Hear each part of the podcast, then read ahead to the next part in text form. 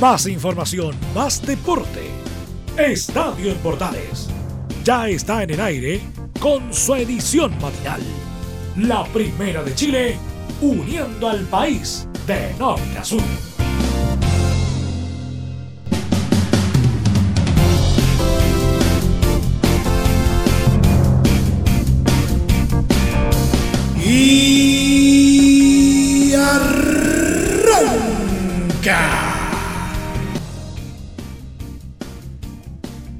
Señoras y señores, muy buenos días, bienvenidos una vez más.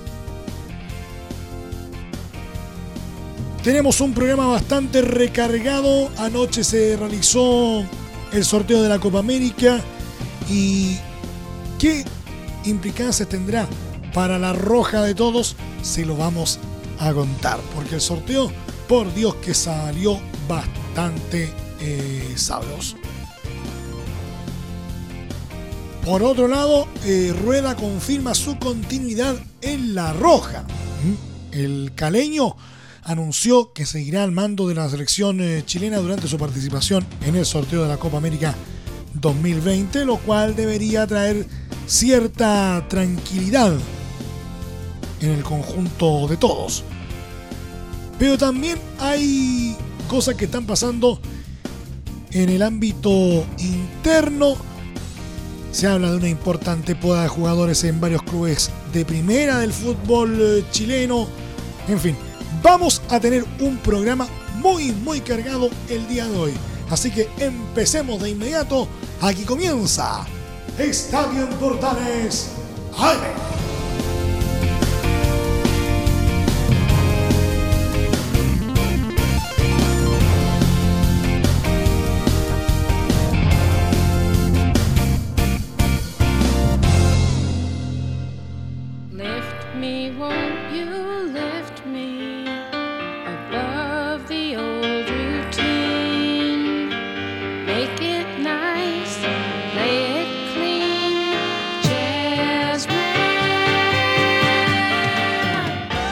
Central de la Primera de Chile les saluda Emilio Freixas. Como siempre, un placer acompañarles en este horario.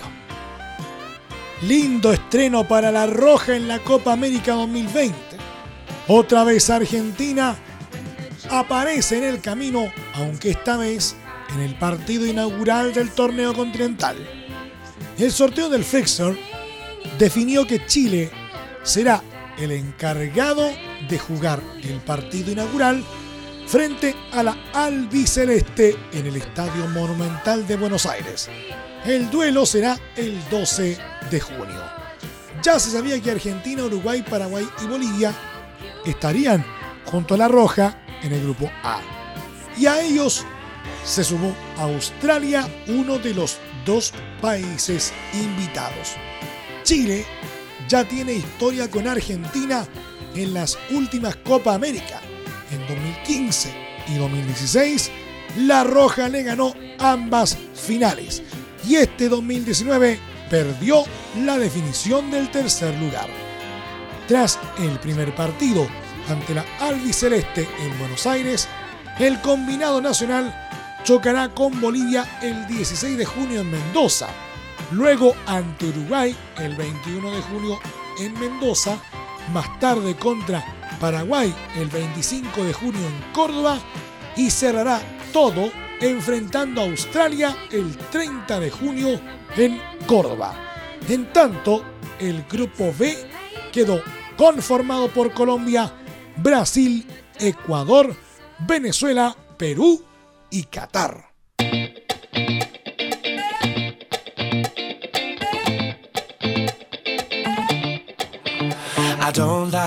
El pasado 13 de noviembre, Reinaldo Rueda lanzaba una bomba y dejaba en duda su continuidad al mando de la selección chilena. Si vengo a trabajar en fútbol y no hay fútbol, me tengo que ir, decía el DT. Desde aquel día hasta hoy han pasado cerca de tres semanas y ahora el discurso del técnico colombiano ha cambiado. Y al menos hoy por hoy piensa en seguir en la roja el caleño asistió al sorteo de la Copa América 2020 para conocer el grupo completo del combinado nacional y también la programación para la cita que se jugará en Argentina y Colombia. Fue precisamente antes de entrar a la ceremonia donde Rueda confirmó que no se moverá de Chile. La ilusión es cumplir con la meta propuesta, hacer este torneo y seguir fortaleciendo el proceso. También hacer un buen camino en el inicio de las clasificatorias, sostuvo a los medios colombianos. Además, en diálogo Además, se refirió al fin anticipado de la temporada 2019 del fútbol chileno debido a la crisis social que afecta al país. Indudablemente que afecta. Se ha sentido un vacío tremendo, porque primero fueron seis semanas sin fútbol, solo viendo fútbol de Europa y México. Eso algo ha llenado el vacío, pero no tener la liga chilena es muy triste más para uno que es seleccionador. Se intentó retomarla dos veces, pero nos ha afectado muchísimo. Además, que no se puede jugar el duelo de la fecha FIFA. Ojalá podamos compensar con un buen inicio de año, manifestó. Así, el DT en tierra sus propias palabras y ya comienza a planear un 2020 recargado con Copa América e inicio de las clasificatorias al Mundial de Qatar 2022.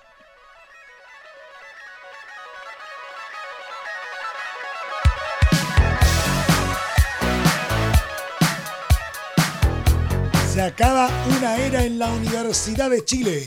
Tras más de 16 años en el club y una mala temporada 2019, Johnny Herrera definitivamente no seguirá en el cuadro azul para 2020. Ha sido una jornada movida pero de aquellas en el CDA. Y los detalles nos lo cuenta en el reporte azul el periodista Enzo Muñoz. Enzo, buenos días. Buenos días, Emilio. Un día bastante movido tuvo Universidad de Chile ayer, luego de que uno de los jugadores más ganadores de la historia del club dejara el club que lo vio nacer futbolísticamente en 1999. Estamos hablando de Johnny Herrera. El portero azul no renovó su vínculo con el club. Fue el mismo Herrera que a las afueras del complejo deportivo de Universidad de Chile fue abordado por la prensa y utilizó las mismas palabras que la expresidenta Michelle Bachelet para referirse sobre su desvinculación con el cuadro azul. Nada, bien, tranquilo. Eh, obviamente me enteré por la prensa primero antes que por usted, o sea, antes que por, la gente acá, pero ya por lo menos está digerido, está, está todo en orden. Y nada, la vida continúa, yo eh, quiero seguir jugando fútbol, me encuentro con todas las capacidades para poder seguir. Y ya a partir de mañana empezaré a buscar equipo, o, quien, quien, me llame veremos la mejor opción. Además de confirmarse que quiere continuar su carrera, ya suenan clubes interesados en el exportero de la U, Everton, Audax Italiano, entre otros. Su fin de Universidad de Chile parecía cercano luego de las múltiples críticas hacia la dirigencia presidida primeramente por Carlos Heller y posteriormente por José Luis Navarrete, por lo que muchos hinchas apuntan derechamente a Azul Azul como los principales responsables de la salida del gran ídolo. Al ser consultado sobre Hernán Caputo, entrenador de los azules que renovó por los próximos 12 meses, esto dijo Herrera. No lo puse en la mesa para nada, él tomó su decisión, espero que la haya tomado él de verdad, de verdad todo corazón lo digo, pero y está en su derecho, está en su derecho, él optó por no contar conmigo la próxima temporada y, y nada, desearle éxito, no, pues, todo el mundo sabe que este no solo el equipo de, mi vida, sino el equipo de mi familia, de mi hijo, todo el mundo, por tanto... Eh, eh, siempre lo voy a hacer lo mejor a esta institución más allá de quien está el mando, tanto en lo dirigencial como en lo, como en lo deportivo. En otras informaciones, son varios jugadores, además del propio Herrera, que no continuarán en la U. Entre ellos, Lucas Adeldaño, Nicolás Oroz, Pablo Parra, Sebastián Uvilla, Marco Riquelme, Jonathan Zacaría y Gonzalo Collao. Uno de los que tiene un pie afuera de los azules es el uruguayo Leonardo Fernández. Sobre esto, Rodrigo Golver aclara la situación del mediocampista. Cada caso es diferente y por eso lo conversamos eh, de manera individual. Hay casos que, no sé, te pongo el caso de Leo, nos encantaría que el Leo pudiera seguir con nosotros, pero tiene una cláusula de 8 millones de dólares. Eh, él pertenece a Tigre, le manifestamos a él, a su representante y a la gente Tigre que nos encantaría contar con él, eh, pero ya no es, no es resorte nuestro. Eh, lamentablemente todos los jugadores que tienen opción de compra y que son opciones altas se nos hace muy difícil con, porque tenemos que, distribuir bien el, presupuesto. Pero, pero haremos el, mayor de los esfuerzos para contar con los jugadores que nosotros consideramos que, eh, que debieran estar para el plantel 2020 y que ojalá así sea. Leandro Venegas y Rodrigo Echeverría también negocian con los azules, pero en el caso de estos últimos son mucho más fáciles las negociaciones que con el Charrúa. Entre los nombres que suenan, pero para reforzar a Universidad de Chile, dos nombres están tomando fuerza. Marcelo Díaz no renovaría su vínculo con Racing y su cariño por los azules haría que retome al equipo donde ganó todo, incluida una Copa Sudamericana. Y Felipe Mora, otro que perteneciera a Universidad de Chile, no es considerado en México por lo que también podría recalar en el equipo de Hernán Caputo para el 2020. Eso es todo con Universidad de Chile, Emilio, que está viendo la posibilidad de quedarse con el Chile 4 que da precisamente la Copa Chile, que debido a los problemas que atraviesa el país no se pudo disputar. Se habla mucho de que Unión La Calera se quedaría con el cupo para la Libertadores. Unión Española ya lanzó un comunicado asegurando que ellos quieren tener ese cupo. Sin embargo, falta que Universidad de Chile aclare la situación y su postura ante esta situación que los podría dejar en una Copa Internacional a los azules.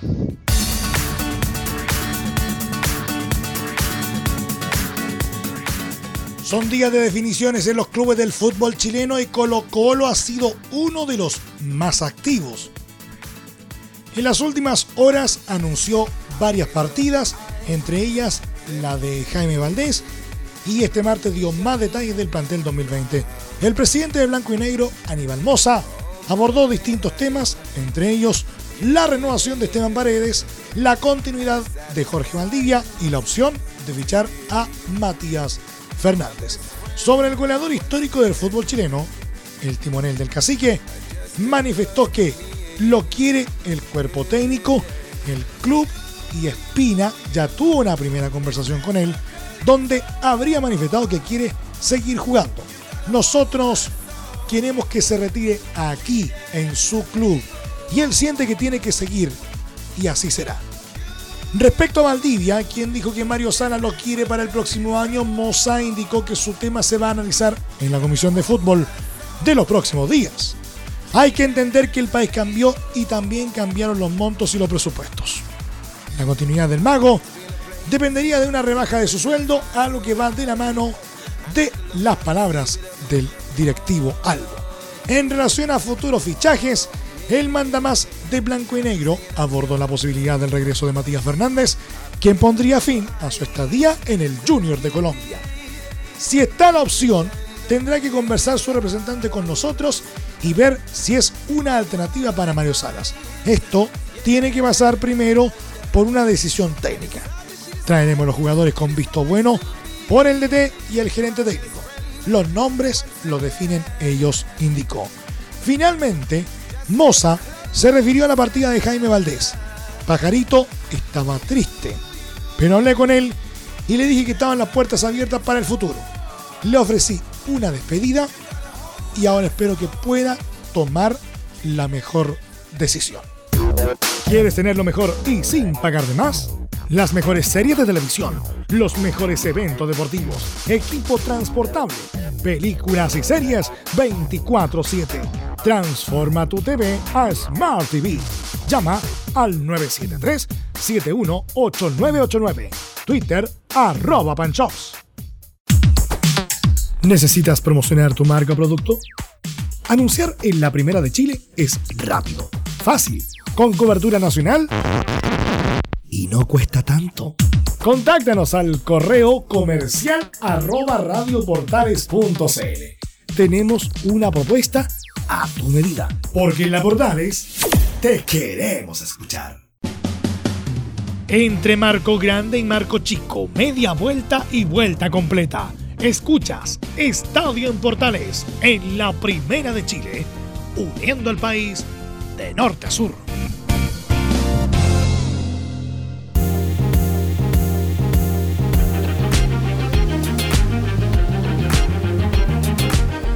Después de que se diera por finalizada la temporada 2019 del fútbol chileno, por la crisis social que azota al país, los clubes nacionales ya comienzan a pensar en el año 2020.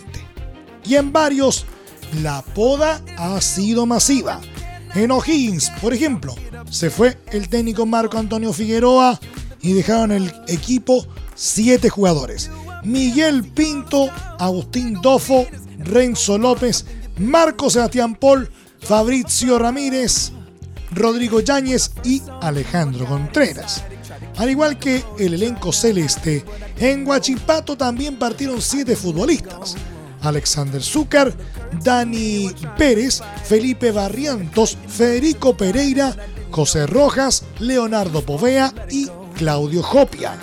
Y Quique no es la diferencia. Y son cuatro las bajas anunciadas. Juan Pablo Miño, Oscar Salinas, Jacobo Cufati y Pablo Corral. Audax Italiano se suma a la lista tras comunicar las partidas de Juan Carlos Espinosa, Iván Vázquez, Álvaro Delgado y Ricardo Fuensalida. Por otro lado, en Unión Española se va el meta Cristian Guerra y Sebastián Varas, goleador del equipo en 2019, mientras que Hugo Vilches dejó de ser el técnico de Curicó Unido. En el caso de Universidad de Concepción, Brian Ravelo, Fernando Cordero y José Huentelaf también confirmaron su adiós. En cuanto a los equipos grandes, en Colo Colo no seguirán Cristian Gutiérrez, Iván Rossi, Andrés Vilches y Jaime Valdés. En la U, como ya sabemos, no continuará Johnny Herrera, pero tampoco lo harán eh, Lucas Abeldaño y Nicolás Oroz. Y en la UC se irá Duvier Riascos.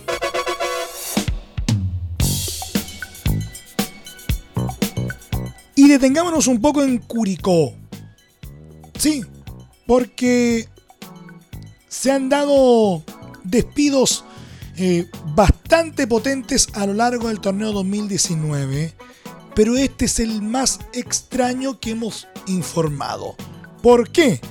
Porque resulta que Hugo Vilches deja la banca de Curicó después de dirigir solo un partido, ¿me lo puede creer?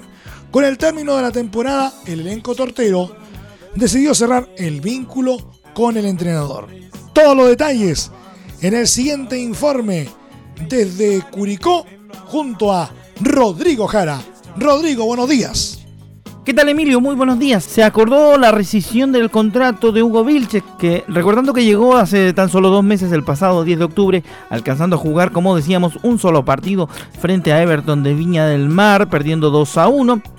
Y también eh, recordando que durante un mes se dedicó solamente a entrenar debido a la situación del país, al estallido social.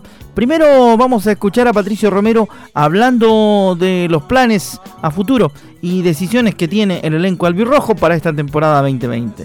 La verdad que sí, es una labor, nosotros tenemos nuestro, nuestra sensación, pero es una labor del técnico definir cuál, es, cuál van a ser los jugadores que él necesita para formar el plantel del 2020. Aunque uno puede tener gustos personales y todo, pero pero la verdad que aquí prevalece siempre la decisión técnica, obviamente nosotros estamos atrás como para poder eh, eh, apoyar esas decisiones. Ahora, recordar que el próximo año eh, el formato de campeonato va a ser un poco complicado para nosotros porque vamos a partir en esta misma posición.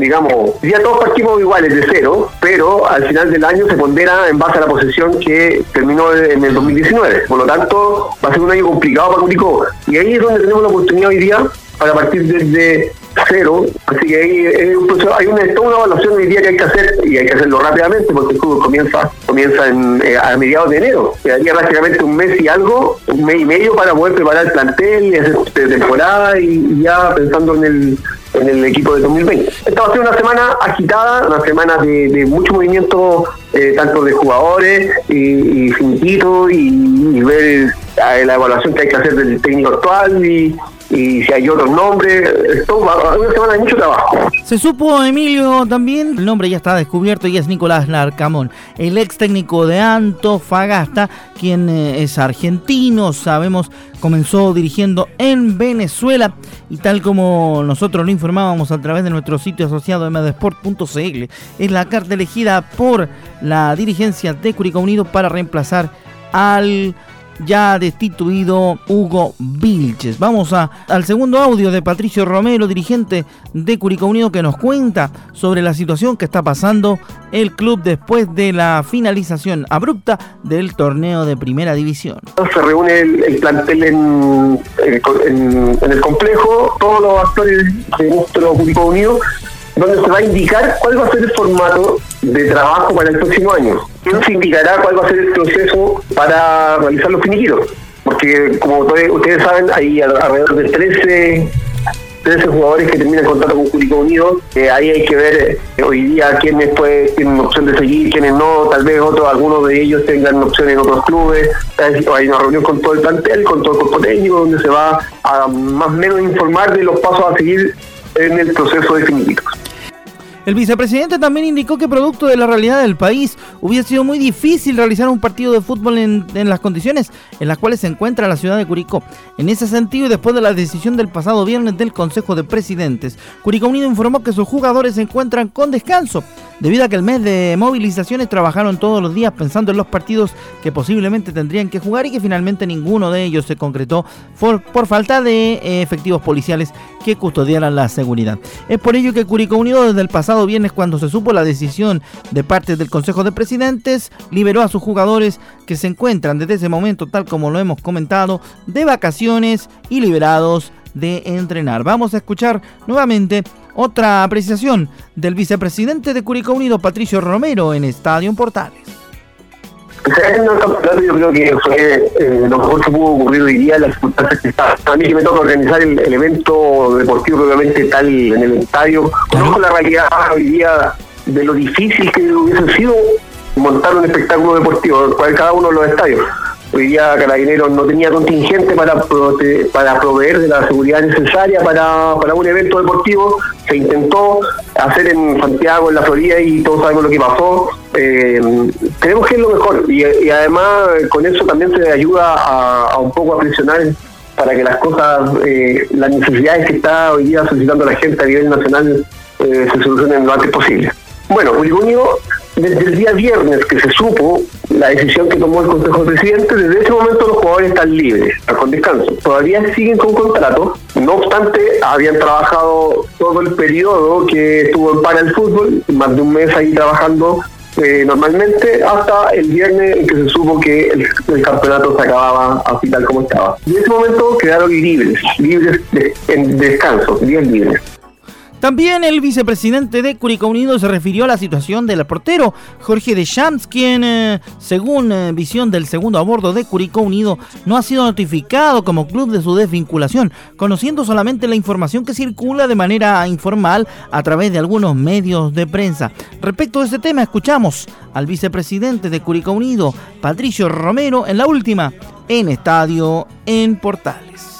Claro, bueno, la verdad, eh, honestamente, nosotros como club no hemos recibido ninguna información oficial. El campeonato, eh, los jugadores todavía no están finiquitados.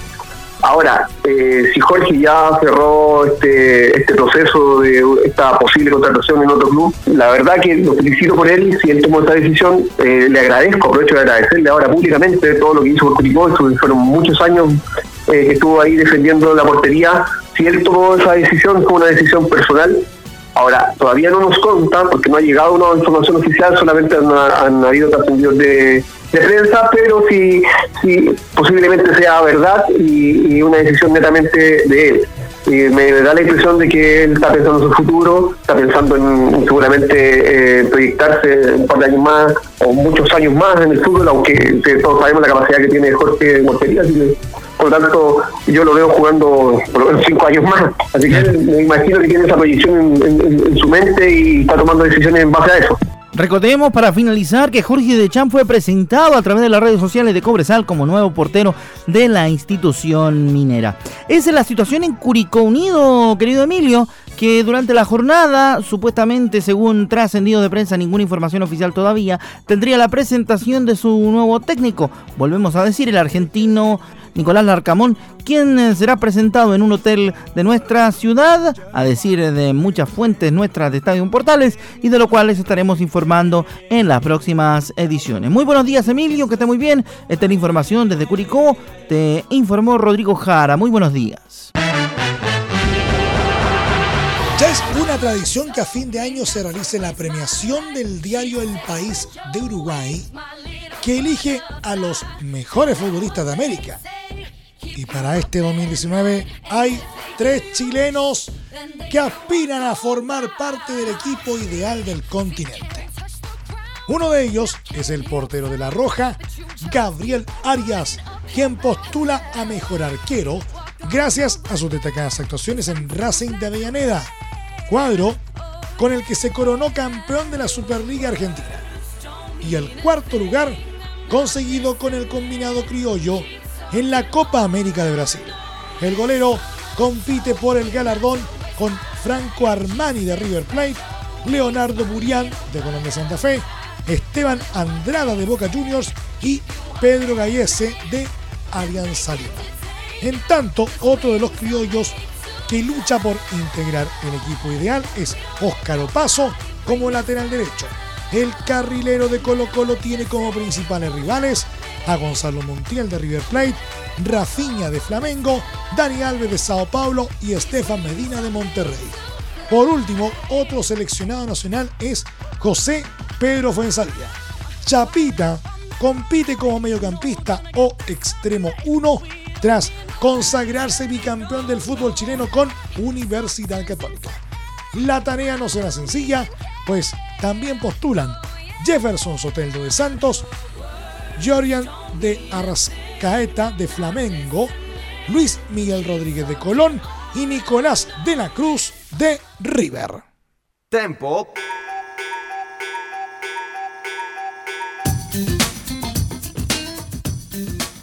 Y dejamos esto para el final porque resulta que es una noticia que no es directamente deportiva, pero tiene vinculación con el deporte de una u otra forma.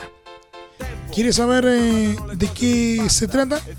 Bueno, que la Subsecretaría de Telecomunicaciones informó que ofició a las empresas de cable y al canal del fútbol luego de que la Asociación Nacional de Fútbol Profesional, ANFP, decidió poner término al campeonato nacional.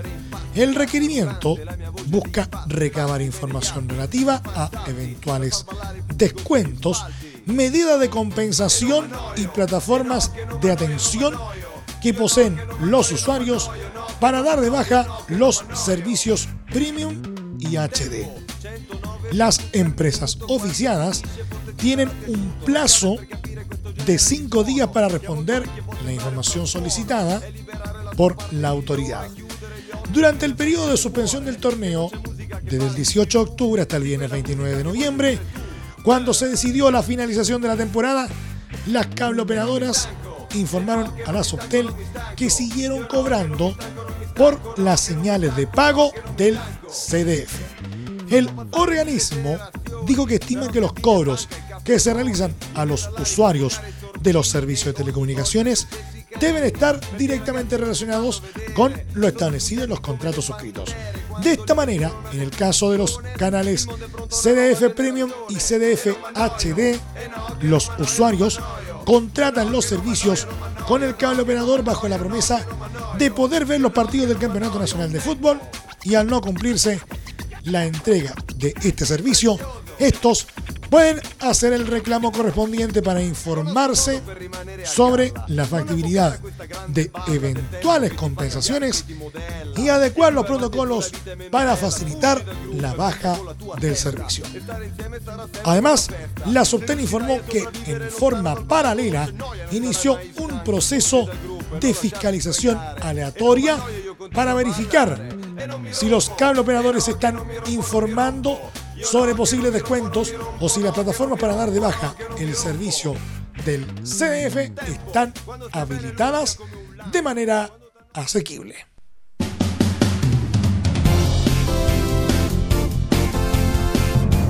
Nos vamos, nos vamos, nos vamos, nos vamos, nos vamos, nos vamos. Gracias por la sintonía y la atención dispensada. Hasta aquí nomás llegamos con la presente entrega de Estadio en Portales a través de las ondas de la Primera de Chile. Les acompañó Emilio Freixas.